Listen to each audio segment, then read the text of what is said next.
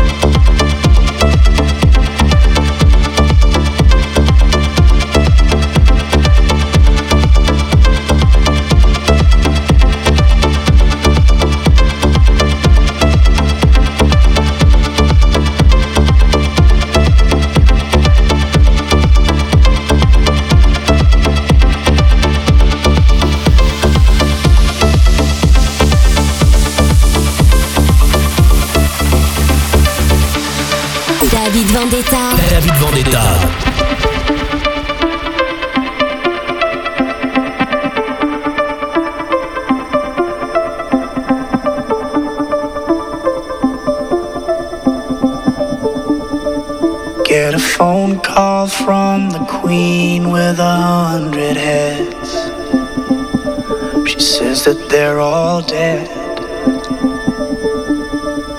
She tried the last one on, couldn't speak, fell off, and now she just wanders a hall, thinking nothing, thinking nothing at all. Once there was a man who had a little too much time on his hand and never stopped to think that he was getting older.